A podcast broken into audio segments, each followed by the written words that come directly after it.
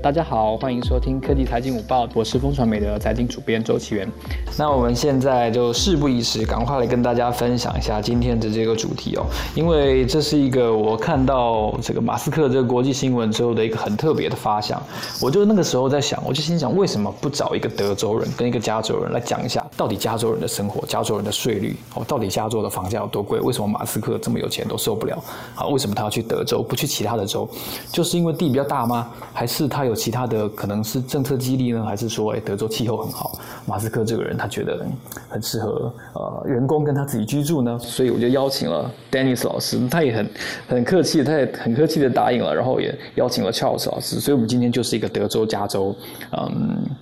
连连连连看、连连线的这样子的一个的观点哦。首先，我想今天请教一下 Charles 老师哦，您对对这个特斯拉。将来可能要把重心，不能说可能，已经在执行中的这件事情哦。我先跟大家介绍一下，首先是在股东会的时候，这个特斯拉其实就露出口风了，因为马斯克在股东会当中说呢，他们准备把集团的总部。从加州的湾区迁到德州的 Austin，Austin 好像是他们的这个叫什么最大的城市还是省会？那这件事情其实对于加州跟对德州的政界跟商界都引发了非常巨大的一个冲击。大家可以去看一下，呃，转角国际有一篇文章叫做《特斯拉搬家德州的理由》，待会儿我会把链接放上来哦。马斯克与地理的复仇，因为加州跟德州其实它的面积都非常的广大，那也是呃美国相当主要的一个。两两个州份，那他们彼此之间的差异到底是什么呢？从马斯克的口中来形容，他是说，虽然现在加州跟内华达州这两个州在超级工厂，就是 Giga Factory 已经有相当程度的成就了，但是如果未来要继续成长的话呢，他认为加州的环境的负担的成本，就是对特斯拉来说要负担的成本，其实是。没有在更扩大的空间哦。什么叫维持的成本呢？其实当年加州在电动车这件事情上给过很多政策的补贴。那加州据我我我的认知是说，加州本身也是一个呃民主党长期执政的州份，所以他们对于所谓的相对于可能在我口中我我认为会是比较进步的价值是比较支持的。所以像是特斯拉这样子的绿能产业。在加州得到相当多的益助，不过我们也都知道，其实特别是湾区，它的房价、它的生活成本都是非常非常高的。那如果特斯拉要扩编的话，也不可讳言，在湾区确实会碰到相当程度的问题。像特斯拉的厂区就非常的周边就非常拥挤。马斯克说，他觉得那个那个湾区的超级工厂 Fremont 旁边好像。挤得跟那个午餐肉片那个 spam 一样，他说已经超级拥挤，已经没有办法再扩张了。但是相较之下，他们未来的新的地方、新的家就是 Austin 的总部哦，跟工厂距离 Austin 的机场只有五分钟的路程，那开到 Austin 的市中心也只要开车十五分钟，所以看起来。整个广大的德州有非常广大的空间哦，可以去扩张，对他们的产线、对他们的人力、整个后勤的营运来说，所以我想要先请教一下乔老师老师，看起来这件事情似乎已经成了定局。不过，湾区的整个生活成本也好，整个产线跟生活的拥挤程度，真的像是马斯克所说的这样这么昂贵而且不可负担吗？乔老师。对，呃，我觉得这个就是先就湾区的啊，它整个呃，就高科技的这种密集程度来讲，我觉得是呃蛮夸张的。就是说，嗯，其实，在好几年前，就是因为我自己在州政府工作嘛，就是说在啊，之前我在财政部的时候，其实州长很多时候他就是希望我们能够。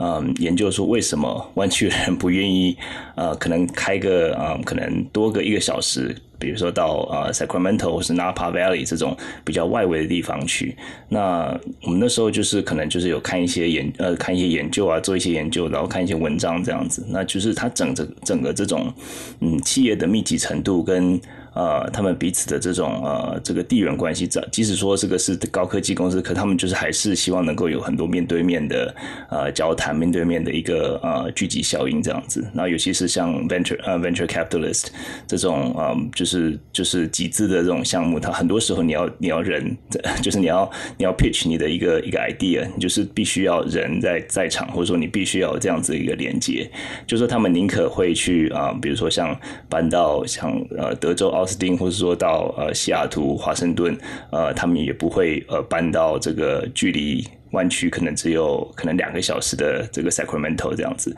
所以他们这种产业、这种高科技产业的聚集效应，我觉得是很大的。那我觉得这个啊，湾区的这个交通问题，其实已经长久以来已经也是一个蛮大的问题了。那嗯，当然是疫情中间当然是有稍微好一点，不过其实我这个。过去这个呃感恩节就是刚又又跑到湾区去，然后又跑跑到南边的那个 Monterey 那边去。那其实呃 这个交通的这个就拥挤又回来了，熟悉的感觉又回来了。就基本上就是说，嗯，他们的不只是交通啊，然后居住啊，然后到呃厂房啊。那我看这个马斯克他主他说的主要理由其实是呃厂房的这个腹地不够。他在湾区的时候，呃在湾区里面他不就是腹地不够？那我觉得，然后另外觉得就是可能跟加州政府的防疫啊也是很有关系。像那时候，嗯，那时候州长就是加州的这个防疫的这种规定，应该是算是最严格的啊，算算是最严格的之一啦。那那时候他们对于这些，他们很多这种工厂的生产线呢，他们就是很很多就是勒令来停止，在最严重的时候呀，这个也是让马斯克那时候蛮蛮不爽的样子。那我觉得就是可能就是就呃商业的考量是这样。那就他自己个人考量，那有可能是他的 他的收入当然已经是在那在这个啊，他这个最最高的百分之零点一了吧，所以他的这个累进的税率，可能个人的税率来讲，当然也是很高了。那不过就工厂来讲，我觉得的确加州的腹地呃，已经已经是很呃，已经没有什么空扩展的空间了，对。是，谢谢 Charles 老师。其实，如果我们追本溯源哦，就是起心动念，当初马斯克在呃发飙到底是为了什么？其实大家如果稍微有一点印象的话，去年一年半以前，二零二零年的五月。我印象中，我看到一个国际新闻，就是说当时因为疫情已经在加州烧起来了，然后呢，加州的阿拉米达这个郡呢，他就要求就是要全部企业都要停工，那有特定非常严格的限制的情况下是可以恢复上班的，但是呢，呃，全全美国啊，全加州剩下最后一家车厂就是特斯拉，那个时候。如果也因为这样子停工的话呢，他们其实去年的订单会会大受影响，所以马斯克就暴跳如雷，他就觉得非常的不公平，然后也也对这个阿拉米达这个拒拒绝让特斯拉复工的这个决定哦，非常的愤怒。所以刚才乔老师提到的哦，所谓的防疫的这个这个意见不同哦，可能就是因为当初这个防疫命令行政的措施让马斯克觉得哦不开心。所以他要求要把总部跟工厂都迁走，因为除了这个加州这个这个车厂之外，当然他们在德州当时也有一些布局。我们后来就看到，其实他陆续把特斯拉的基金会，呃，不好意思，是马斯克的基金会，马斯克自己成立了一个基金会，先迁到奥斯汀去，然后呢，开始在奥斯汀大力的扩建。不过呢，正式的宣布是等到我刚才提到是在十月七号的时候，他在股东会上明言了，就说他们接下来整个重心可能会整个。啊，搬迁到德州奥斯汀去，所以意意味着什么呢？意味着可能接下来加州缴的税以后就是维持在这个天花板了，不会再增加了。那这件事情确实也对，也对加州投下了一个相当大的震撼弹。不管是刚才 Charles 老师提到的政界或者是商界，所以呃，Charles 老师，据你的了解啊，加州有任何嗯想要挽留或者是提出更多土地或者是解决方案来挽留特斯拉吗？呃，就我所知，就是在州州政府方面，或者说郡，就是 Alameda County，他们本身并没有做。太多的这个挽留的动作，那我觉得就是他们可能并不是整个呃，当然就是说他们还是生产线还是保持一部分，因为就是现有的投资已经就是已经变成固定成本了，就是已经已经在那边了，所以说可能多出来的部分，或者说他们就是开始一些嗯一些就是呃办公室啊，或者说一些啊生产线，他们就是开始往德州那边去啊搬过去。那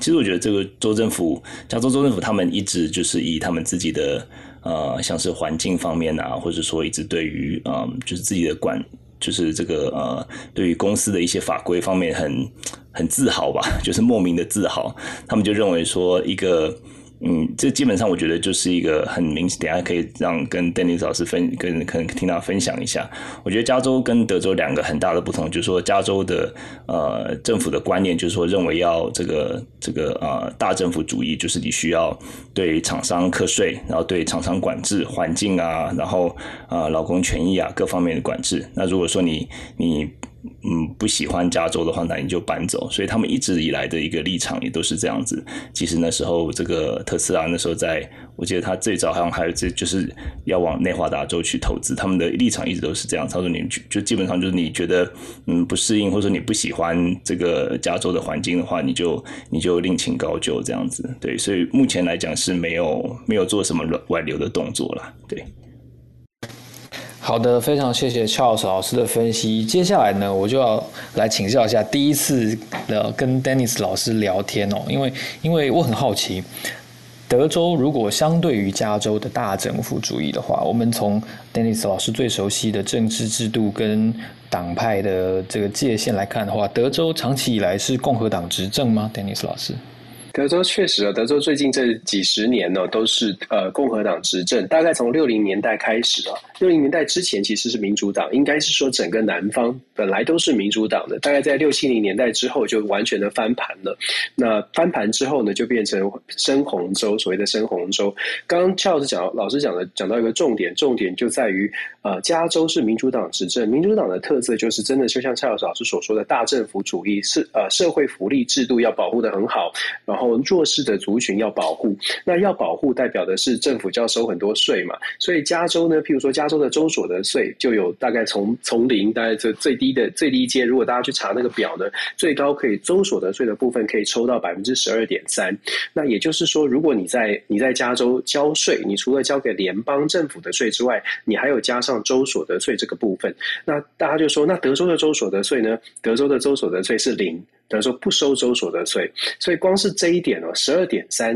啊，我们说十二会被收到十二点三的，当然像 Elon Musk 绝对是十二点三以上的，一百一百一十九万八千，按照数学数字来说，你的年收入超过一百一十九万八千以上，就是十二点三的税。那以细股，我以简单的数据来说，以细股为例呢，以细股 Silicon Valley 平均的年收入大概是我刚刚查的数据，平均年收入是九万块钱。大部分的华人，就是我们台湾人在细股工作的大。大概年平均年收入大概都是十几万块，十几万块在加州，在这个地方，他要收的州所得税就会高达，就会就会就会来到这个八趴以上，八趴或者是九趴十趴。这个部分基本上，你如果搬到德州就没有税，你光是这十趴的差距，你就可以想象十万块的十趴就是一万块哦，其实是差距蛮大。那再加上加州的这个房房屋真的是非常的贵。所以这几年，就是这几年，其实移居的情况非常的、非常的明显。那因为在德州，不只是所得税的部分，小政府基本上他就认为说，钱应该在你的口袋，你自己管，自己处理自己的钱。所以德州其实很本来就很吸引所谓的有钱人住在德州。那现在因为整个这个呃疫疫情的关系哦，那德州其实呢，我们虽然在台湾大家都很喜欢，就就说会很小心的戴口罩，可是其实戴口罩这件事情。在美国，因为久了，就美国很崇尚个人主义哦，所以很多人其实针对戴口罩啦，针对政府要你去戴口罩，要你去打疫苗，其实有蛮多的反弹。那南方州呢，共和党的州哦。大家可能在电视上有看到，共和党的州对于戴口罩或打疫苗、强制打疫苗这样的想法，基本上是反对的。他觉得说，这全部都是个人的个人的决定，然后全部都应该自己自己做处理。所以在南方州，其实我们早就解禁了，我们的学校从头到尾都是所谓的 hybrid mode，你可以自己决定你要去学校上课还是远端教教学。但是在加州，可能就是全全部规定你就是远端上课。所以其实共和党的州跟民民主党的州在生活形态上面差距是颇大的，就看大家喜欢什么，喜欢政府管多一点，还是喜欢政府少管一点？那喜欢呃政府管多，那你愿不愿意多交那么多的税？这就是其实在美国的蓝州跟红州的一个很大的生活的差距。是非常谢谢 Dennis 老师刚才的分析哦。我想这一点可能比台湾这个所谓有民进党执政跟国民党执政的差距会大非常的多，因为各州在美国他们彼此能够自自主的这个权限是相当大的。你很很难想象，就是这个地理的距离，如果放在台湾，我举个例子，可能也许像是嗯，比如说宜兰到苗栗的这个比例的距离，但是两者之间的税率却是差这么多。那当然这也牵涉。到整个非常巨大的资本的移动，所以这件事情它有政治上的考量，它也有经济上的考量，当然也有决策者，就是马斯克跟呃特斯拉的高层们之间，他自己本身到底税要缴在哪里最有利，这样子方面的考量。有钱人的资本流动，通常都是我们在看到一个涉及地公司的涉及地变更的时候，一个很很主要的因素。这也是呃现在所谓的全球最低税负制，在希望能够消灭这个呃。免税天堂的冲击力的时候，考量的主要的原因。现在时间是十二点二十分，你现在收听的是科技财经午报第一百一十一集的节目。我们今天探讨的两个主题呢，是第一个，马斯克为何弃加州投奔德州；第二个，稍后会探讨的主题是台湾人买房为什么根本变成了鱿鱼游戏呢？这也是今年非常重点的一个主题哦。啊，我是风传媒的财经主编周启源。接下来我想要请教一下 Dennis 老师，你自己在德州。生活起来哦，你觉得很很自在吗？你你会选择留在这边？当然有工作上的考量，不过不过就像你讲的，是不是？嗯，它整体来说的对，相较于其他的州份，你觉得只在这边工作，在这边生活是比较呃，怎么讲？有生活品质的？可以可以这样问吗？你觉得？呃，我觉得很多的朋友，尤其我们自己认识的朋友，都会问这个问题：，就是美国生活是不是很贵？那我必须说，如果你到德州或者是其他有一些比较没有州所得税的地方，美国的生活物价其实比想象当中的便宜很多。我这么说是指是指说，如果你像我们这样的台湾人的生活方式，自己在家煮饭做菜，其实你会发现，在美国的生活，因为是人工贵，所以你不出去外面吃，不给小，就是就没有小费的问题。一般的。生活来说，其实是相当相对来说，生活物价非常的合理。我相信这整整体在美国都是这样。真正最大的差别，如果以我自己住过纽约州、住过德州、住过康乃狄克州几个州这样比起来，德州在美国内部来说呢，它的生活物价是非常低的。贵最主要的原因就是今天你大家要谈的这个房价的问题。德州的房价是非常的合理哦。我举一个最简单的例子，我们刚刚在讲说加州，这个没有要挑战教授老师的意思。我相信教授老师大概也不会否认。就加州的房价真的是贵。如果你说呃，我们就说 San Francisco 这边啊，举例来说，San Francisco 你大概要一一两百万，你才够买到一个还可以的房子。我刚才特别查了一下，在 San Francisco 的真的是呃精华区哦，三百万你大概买到一个一千七百尺、一千八百尺的房子，非常好的区域，一千七一千八百尺，大概换算成台湾可能是四四四十几平、五十平，而且我这个数据我可能要。平均一下哦，平呃，它是算是 square footage foot。那在德州呢，同样的三百万，你已经买到一个豪宅，可能有有马有羊，什么都有的，很夸张的地方哦。在德州呢，大概呃，在 Austin 这个地方，大概五十几万，你已经买到的呃，买到的这个大小已经是相当呃相当不错的。就是以同样的 size，大概在德德州是五十万就可以买到 San Francisco 可能一百五十万甚至两三百万的房子，房价差距的这么大，那你就可以想象你的收入。就说你的收入差不多的情况呢，你在德州，刚刚奇源说的这个生活品质，你的口袋里面可以可以支配的所所得变多了，那生活品质相对也高一些。那再者呢，因为德州自己本身是石油大州，他们对我们对于在德州对于自己有能源是很骄傲的，大部分的石油公司总总部都在德州。德州的平均电价哦，德州的平均电价每一千瓦呢是十一 cent，十一 cent。加州的平均电价是二十五 cent 一千瓦，所以在能源上面，这个可能跟 Elon Musk 他讲他所讲的也有关系。基本上，为什么有这么多的企业，不只是特斯拉，在今年，事实上从一五年之后，像 Toyota 的汽车从加州的 Torrance 整个整个厂搬到了呃德州的达拉斯。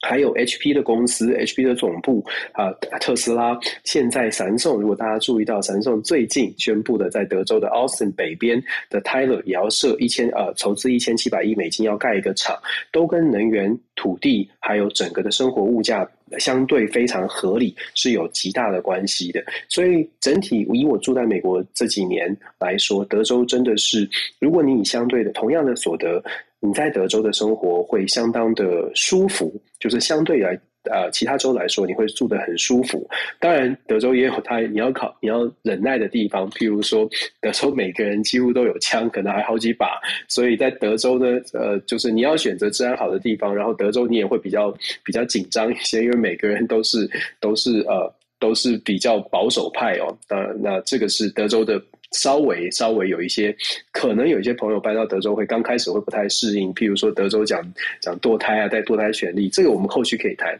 但是生活品质、生活物价真的是相对是很低的。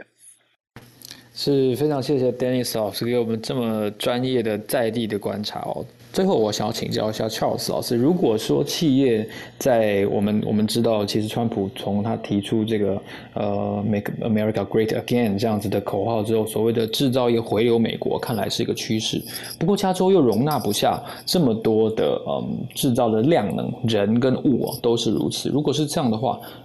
这样子的所谓的产业的内部迁移潮，国内的迁移潮，加州有没有想要哦，想要做一些什么样的缓冲？还是就像您刚才提到的，其实他们是保持着一个一贯的大政府的主义，他们希望哦不合则去呢？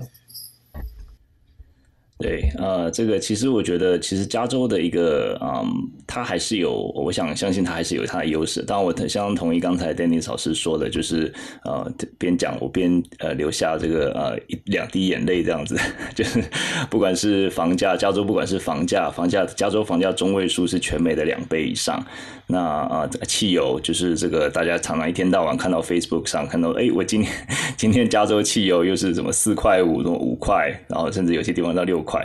那啊，所以我觉得这个整个呃，这个呃生活费来讲，就是一个啊，就是一个不争的事实。那我觉得说，加州的一个嗯，它的优势还是在于它的啊，就是在这些啊科技公司的一个。他的大脑，他的头脑是在呃湾区这边，他很多这个 venture capitalist 这种呃投资的啊这种不管是天使基金啊或者等等，这些都是在呃很多他们的这些啊资资料的或是一些啊一些创新的呃一些 idea 的碰撞都是在湾区。那这个我觉得是呃可能比较难取代的。那当然就是我们一些看现在看到就是他们的啊生产链啊，可能就是延产延伸到其他的州，或者说他们的一些可能呃甚至他。他们的 headquarter 也搬到其他的州，不过我觉得这个嗯，在湾区这个小小的这一块地方，我觉得在很多地方还是蛮难取代的呀。那啊，我觉得就是说，可能就是加州跟德州的比较，当然有很多人的呃，这个这个不不同方面的比较啦。那当然就是就啊，可能就是不管是教育啊，或是房价啊，或是等等一些啊，就是能源啊、汽油啊等等。那我觉得这个其实是呃，这两个地方是一个。我觉得是一个理念的不同嘛，就像刚才我们所讨论的，就是一个大政府跟小政府的不同。那这个加州很多人住在加州，呃，可能就是觉得很很痛苦，就觉得说我我缴缴这些税，我自己用不到，都拿去。这个补助一些非法移民，或者说补助一些呃社会的一些安全网。那有些人就觉得说，这个是一个正确的一个政府的一个正确决定。一个政府就本来就是应该要 take care 啊，最最最贫穷或是最没有能力的一群人。对，我那我觉得这个就是一个理念的不同吧。那我觉得伊朗马斯他当然他就是 最有钱的那一部分。那加州的这个刚才 Dennis 老师有讲到这个啊，就是这这个加州的州税。其实加州州税其实这有钱人的负担也是蛮重的，因为他们就是最高的这个。百分之一就是你年收入如果说是一百万以上的话，他们是负责，他们是承担了全加州的这个个人税大概百分之五十以上，所以说这些有钱人他们也是相对也是要付出这个代价，所以这个也就是促促成呃，就是他们就是搬离开加州的一个原因了。那当然就说这个原因很复杂，当然就是就可是就我们自己一个啊，就是一个中产阶级的一个 台湾人住在加州，呃呃，我觉得。就是 对我来讲一个好处就是说，距台湾比较近啊，就是你 坐坐飞机旧金山就是可以直飞就就回台湾。不过德州好像这个现在呃 Dallas 好像也可以直飞台湾，对，现在 优势又没有了这样子。对，我觉得就是啊，其实呃加州它的呃优势还是有在那边，因为就是就高科技来讲，它的一些呃呃一些 idea 的冲撞啊，或是一些呃这个投资的公司等等的，还是呃还是这个密度还是蛮高的，对。好的，非常谢谢 Charles 老师。最后，我想要请教一下 Dennis 老师，毕竟哦，大政府或小政府税率高或者是低，其实是由呃当届的政府决定的。换言之，如果有这种迁入潮的话，您认为有没有可能让德州由长期的所谓红州变成加州意识形态主导的蓝州呢？这就是现在共和党最担心的事情呢，所以要透过这个每十年一次的这个呃 redistricting，就是选区重划，想尽办法要把这个选区要。确定是共和党可以比较有优势哦，当然这跟美国政治有很大的关系，稍微复杂一些。不过简单来说，共和党确实有点担心，而且过去这二零二零年跟二零一零年的人口普查，其实会发现很大的差别，就是人口的数量大增哦。呃，德州至少增加了五百到七百万人，那这五百到七百万从美国境内移居的人当中呢，有很多都是从西岸搬来的，就是由其他的高所得税、高州所得税的地方搬到德州来，因为德。州的物价相对便宜。那在 COVID 疫情的过程当中，搬来的又更多了，因为很多公司大家在新闻上都看到了，可以可以所可以做所谓的 work from home，就是在家工作。既然在家工作，人就会去想说哪边可以比较便宜，生活物价哪边比较低。大家比较之后就知道，可能在德州，可能在佛罗里达这些南方州，相对共和党的州，因为税很低，在这段时间，这过去这两年，真的吸引很多人就来这边呃居住在这边，可能还在他。的公司，他的工作可能还在加州，但是他就搬过来了。那现在德州，就像我刚刚说的，共和党也注意到这种人口的位移，所以真的是透过一些政治的手段，大家在新闻也可以看到，为什么德州最近在炒所谓的投票权哦？呃，就是说要避免什么提早投票啦、通讯投票，德州或者是南方的州都在说这个规定要严格一点，避免什么选举舞弊，就是因为他们已经看到了这边的人很多是从。以前民主党的州过来的，所以现在有开始在做，德州已经在开始做一些防范的动作，目的就是怕。由红转蓝，我们要很快的说，其实，在美国总统大选哦，大家虽然看各个州都在投票，可是其实最关键就是四个州而已：德州、佛罗里达、纽约州跟加州这四个最大的州。一般来说都是二，就是五五波，就是德州跟佛罗里达是共和党，纽约州跟加州大概都是蓝州。所以这两个州，这各双方阵营各要取得这两个主要的州。如果有这两个主要的州，任何自己占的这个主要的州有一个动摇了，他的总统大选。就很难选了，这也是为什么我们说德州或者是佛罗里达会非常非常小心现在的移民潮，国内的移民潮会不会影响他的政治版图？会透过所有的政治手段防范这种红转蓝的情况发生。后续我们还可以很仔细的解答，但是简单来说是这样。好，今天 Dennis 老师跟 Charles 老师两位的分析哦，这个加州大战德州，自己的德州自己救哦，这个观点真的是非常的有趣。他们如何透过这个呃，我指的他们是说的企业的高层们，他们如何透过研究最有效的税率、最有利的税率去选择在美国国内落脚的地方，也顺便安置好这个接下来会不断扩张的产能。这件事情，我们从特斯拉跟马斯克的身上活生生的看。到了一个其实非常现实的一个抉择哦，马斯克就这样毅然决然的离开了培育栽培特斯拉这么十多年一路成长的加州，那投向了德州的怀抱。不过呢，就在他们哦这个被德州的政界跟商界大力拥抱的同时，其实我们也别忘记了这群有钱的哦，也许不想缴这么多税的加州人，其实某种程度上代表了所谓的加州派这种进步的价值观。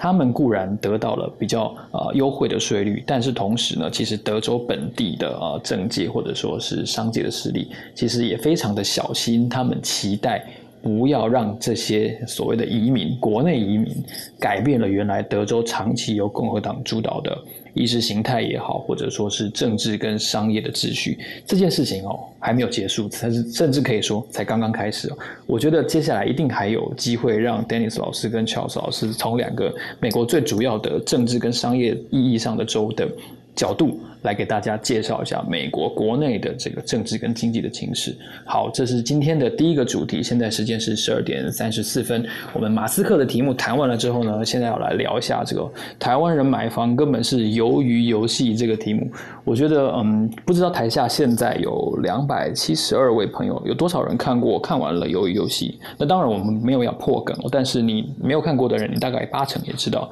鱿鱼游戏就是一个不断杀杀杀的一个游戏，然后不断的呃把这些呃在人生的路上被逼到几乎是绝境的人哦。给你消灭啊，自然人道的消灭。那每消灭一个人，当然在路上你会得到更多的奖金。固然买房不是如此，但是我们几乎可以说穷毕生之力去拿出积蓄在买房的路上。我们看到二零二一年的台湾的房市有个非常奇特的场景啊。这个在我在听那个地产秘密课的 podcast 的时候，他有提到。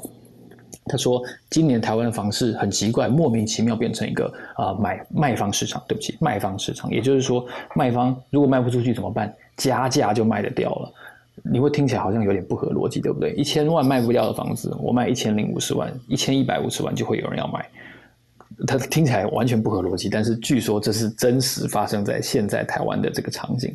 那我们。”姑且不论接下来后市怎么样，我们姑且不论美国要不要升息，有这个央行台湾的杨总裁要不要升息？为什么台湾人买房现在已经变成一个恐慌式的买盘？以我自己的观点来观察的话，前两天我们风传媒办了一个论坛，有邀请前阁魁陈冲来参加。陈冲他提到了一个我觉得非常重要的的一句话，在这边我也分享给大家。陈冲就说呢，他认为。出现通膨预期的时候，其实比通膨本身还要可怕。为什么呢？因为当消费者、当民众预期后天比明天贵，明天比今天贵的时候，你今天就会买东西。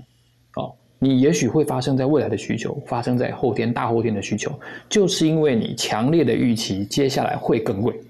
不管是房子也好，卫生纸也好。那你就会选择在今天出手。那看起来这个房地产这件事情已经是非常鲜明的发生了这个通膨预期哦。所以虽然现在的这个 CPI 很高，确实很高，但是台湾人选择在现在出手，他就是不管了，他他觉得接下来会更贵，他他抵死就是相信这件事情。所以我们接下来要请教一下我们地产界的最美发言人嘉兴，我们要请教一下嘉兴，就是为什么新年。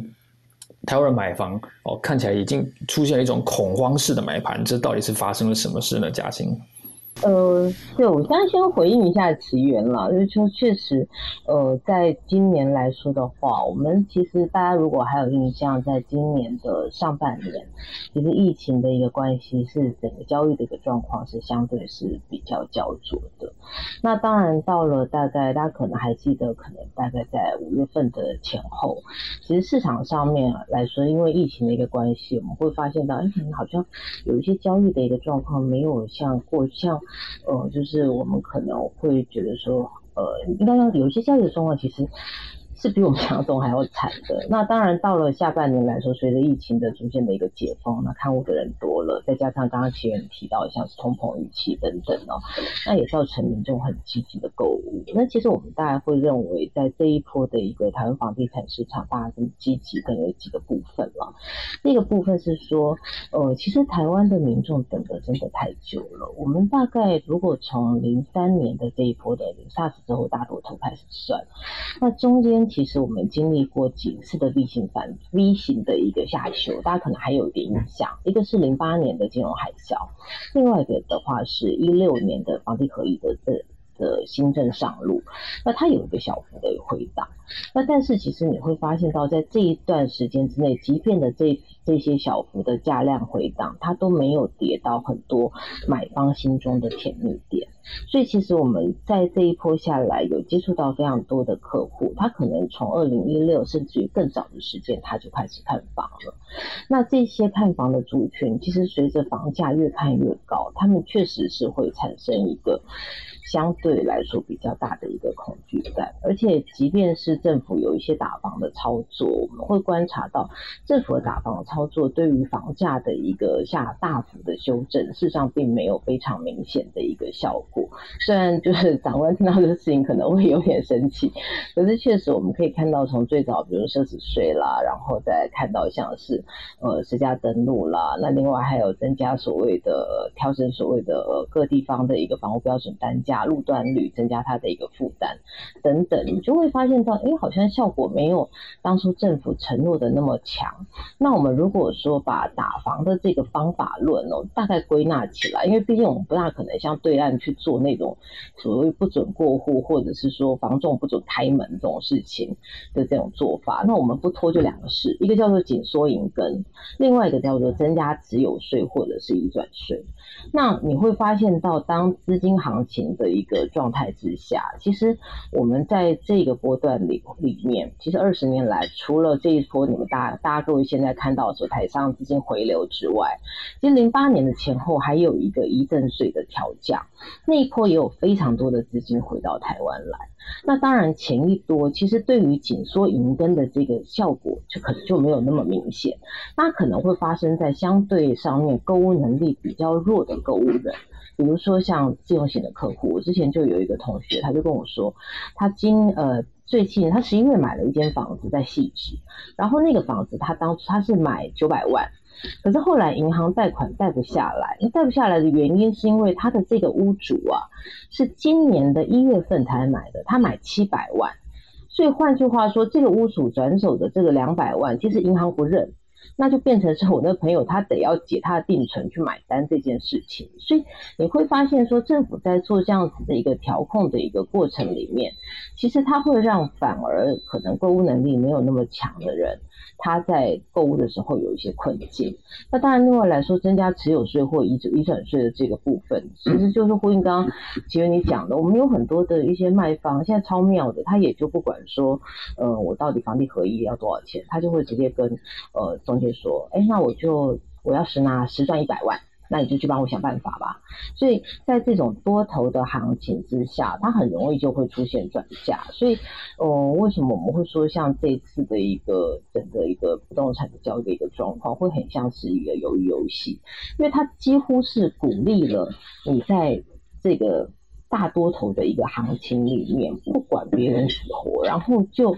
反正就冲就对了，所以我先解释一下鱿鱼游戏啦。因为游戏鱿鱼游戏其实我们小时候有，如果各位小时候有玩过那个跳房子的那个游戏，那因为呃这次比较很有名的这个鱿鱼游戏的这个演技，它里面最后有一个桥段就是提到那个呃鱿鱼游戏的这件事。那它鱿鱼游戏是一个像跳房子的这样子的一个一个规则，等于说你要去做一些所谓的一个进攻的进攻跟防守的动作。那在游戏规则里面，其实对于进攻方是比较有优势，但是对于防守方是相对比较不利的。所以这二十年下来，为什么大家会觉得很沮丧的原因是说，哎，我听政府的，那我好好努力，先存钱等等一类，就反而不如那些就是具有投机性格、敢冲撞的人，在财富上面增加的幅度来得快。那这个是我们自己的观察，就是说在这个波段上面，大家年轻人除了买不起房上面的压力，或去垫着脚尖买房之外，他心里头还会有一个程度的一个相对的波动感。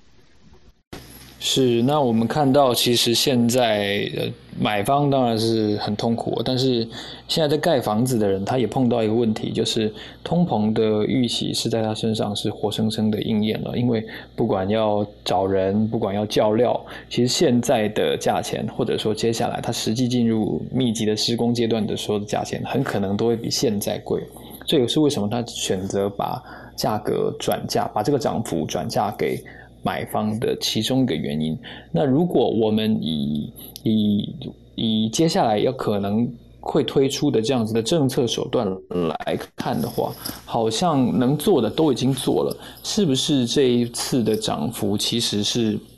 无法用任何的工具压抑下来的？当然，刚才嘉欣也提到说，呃，我们不是中国大陆，所以我们不会推出一些在台湾这边的的。民众无法想象的一些管制的措施，但是是不是已经没有政策工具了？因为至少我我个人的解读是是就是没有政策工具了。那大大家就大方的承认吧，那央行也大方的承认吧。这话是我说的，不是嘉兴说的，所以请央行不要去找嘉兴的麻烦。但是谢谢姐。对，但是我个人认为，就是你已经没有任何的的的阻挡的力量了，是是不是这样的？我们自己在看哈，其实确实难度上面有点高，因为我们从整个。整个现阶段的政策面上面来说，你要去做一些调控，有一点投鼠忌器啦。那有一点投鼠忌器的原因是说，哎，反正有很多的很多的前辈说啊，你可以升息，你可以打房价等等一类的。那当然，如果说是按照一些国际上面我们在讲这种所谓的升息对房价上面的影响，确实就是说，呃，它会你如果说每升高一个百分点，那你的房价的所得比就可以下降四四点四个百分点。那可是，如果说你按照这个这个模式去推啊，哎，台湾要升息二十二个百分点呢，所以如果说你用这种比较猛烈性的一个升升息的一个方式的话，可能自用客户就是还没打到投机客，自用客户就已经先挂掉了。那当然，在这个状态之下的话，其实呃，第一个是说央行确实明年他有打算要去做升息这样子的一个规划，因为确实台湾现在出口很好。那以出口很好的状态之下的话，有这个条件可以去做一个程度上面的一个升息，那只是说幅度不会太高了。那另外来说的话，就是最近大家可能聊的比较多的，就是在囤房税这件事情。那囤房税我自己认为它是一个假议题啊。为什么会这样讲呢？因为囤房税第一个它可能会牵涉到，就是说你必须要有总归户的问题，因为呃很多人他的房子分布在全全台各地，那你如果不做总归户的话，你可能就没有办法知道他到底首先手中有多少间房子。那各地方政府对于囤屋的这个标准也不一定，比如说像台北市的话，你六六栋就会到三点六，但是如果你到了比如说台南，它可能最多就只有到一点五。那这样子的一个，你不先去做集合跟总归户，那事实上就只是增加一些地方政府的各自各自为政，增加地方政府的一个税收。那其实有很多人也会认为，就是有很多民意代表是让我们不大理解了，就他们会认为说我增加这种持有税的税负负担。那有些人他就会抛出手中的物业，那这个是我们从过去的一些经验上面来看，因为这些人有钱到可能长官们都没有办法想象，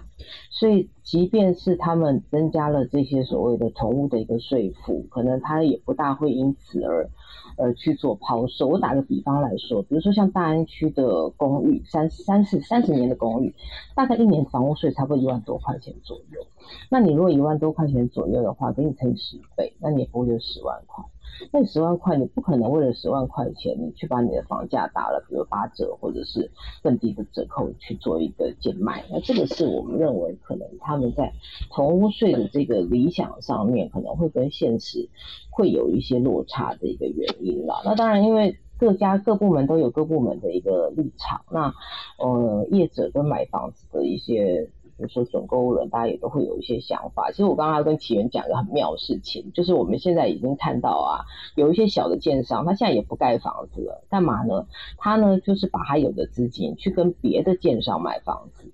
因为他跟别的电商买房子之后，他可能赚的还比别的电商还要多，因为那些所谓的工料成本都不在他身上，那他反正他到时候就批了一批进来之后再卖掉。所以我们有时候我们就会发现说，哎，事实上台湾民间哦，在这种计算获利投资的这个这个方式上面，确实还蛮多元厉害的。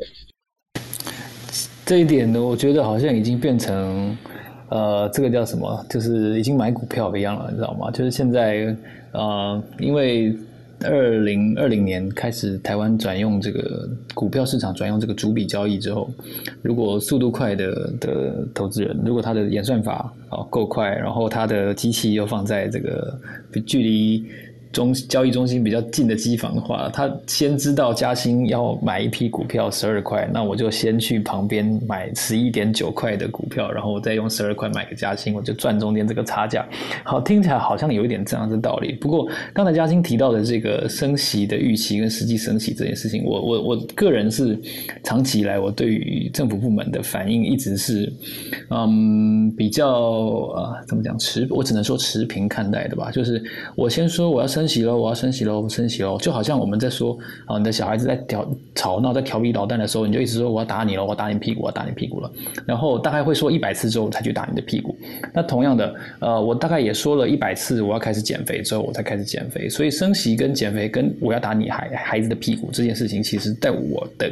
角度中看来，我觉得，呃，三者是有异曲同工之妙的。同样的，这句话也是我讲的，也不是嘉兴讲的，所以请央行不要为难嘉兴。那我觉得这整件事情呢，其实，嗯，不是政府的错。那市场反应机制充分的是凸显了这个通膨预期这件事情在台湾是非常强烈的。突然之间，就像嘉兴刚才提到的，就在过去这大概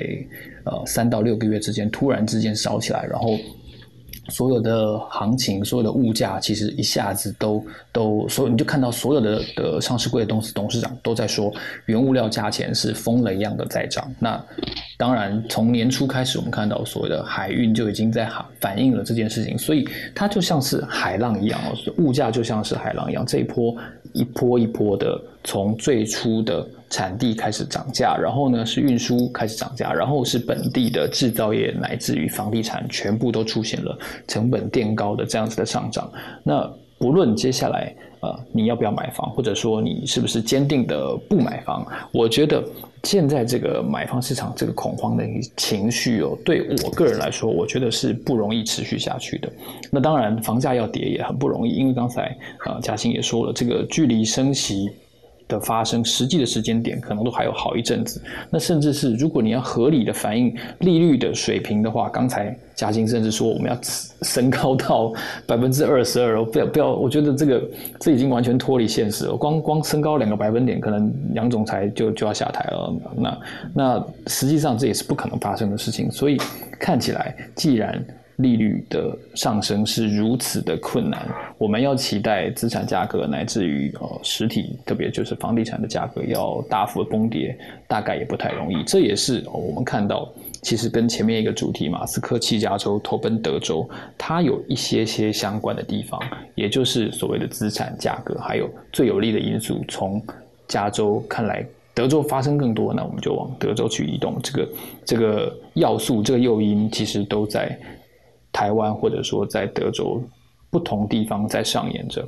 所以今天呢，非常谢谢 Dennis 老师，谢谢 Charles 老师，然后谢谢我们地产界最美发言人嘉兴。那现在的时间是十二点五十一分，我们今天的节目这期节目《科技财经午报》第一百一十一集就在这边画下句点了。我是风传媒的财经主编周启源，非常谢谢大家跟我们一起度过了这个有趣又有收获的一个小时，也期待台上的三位嘉宾嘉兴、Dennis 老师跟 Charles 老师未来可以跟我们分享更多的专业的意见。还有在地的一些观察，谢谢三位，谢谢 Dennis 老师，谢谢嘉欣，谢谢 Charles，感谢，谢谢，谢谢，谢谢。如果啊，您想要听到更多这个节目的话呢，记得要追踪科技财经午报的。粉丝团，然后呢，加入我们的群组，你可以看到我们在粉丝页上面抛出来的这个节目的讯息，然后呢，就会不会错过每一集的节目了。你也可以追踪台上的五位讲者哦。然后现在啊，楚文现在正在忙碌中，所以我要特别替他介绍一下他的第二本书《提问力决定你的财富潜力》已经上市喽，大家可以多多支持。那我们地产业界非常熟悉的珠商企研室的发言人经理徐佳。新他在台湾的地产业界有非常深的研究，大家对于房地产的问题可以多多的请教他。那现在人在德州的 Dennis 老师呢？其实我跟他从来没有见过面，也没有做过采访，今天是第一次的沟通。他是我在全球串联早安新闻的时候认识的一个非常专业在政治方面的学者。他现在是在美国的德州生活，所以如果对于美国的政治、美国的政经局势有想要更多的认识的话呢，大家可以参考一下 Dennis 老师的 bio。那 Charles 老师呢是科技财经午报的好朋友啦，我每次有经济啦、通膨啦，乃至于美国财经的问题呢，其实都会请教 Charles 老师。今天请他来是特别从加州哦这个在地人的观点分享一下，为什么有这么多加州的人哦富豪啊想要离开加州，到底是原因是什么呢？接下来我们还会有更多的。专题要跟乔斯老师做深度的分享，所以三位的专业都是非常精彩的，值得大家点他们的 bio，然后追踪看他们开的房间的节目。好，我是风传媒的财经主编周启源，现在时间是十二点五十五分。好，大家吃饭了吗？如果还没有的话呢，可以准备去想一想看今天要吃什么喽。好，让我们下次见喽，谢谢，谢谢大家，谢谢。